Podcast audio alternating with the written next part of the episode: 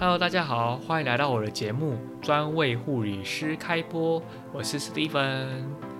那时候去完嘉义住了旅旅，虽然不算旅馆啦，算是背包客栈。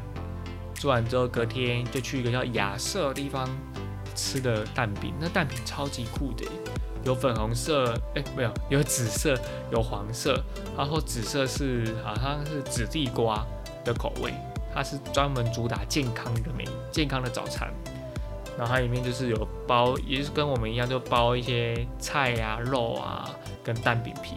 哦，我觉得真的吃起来跟台中吃的不太一样，也跟台北吃起来都不太一样。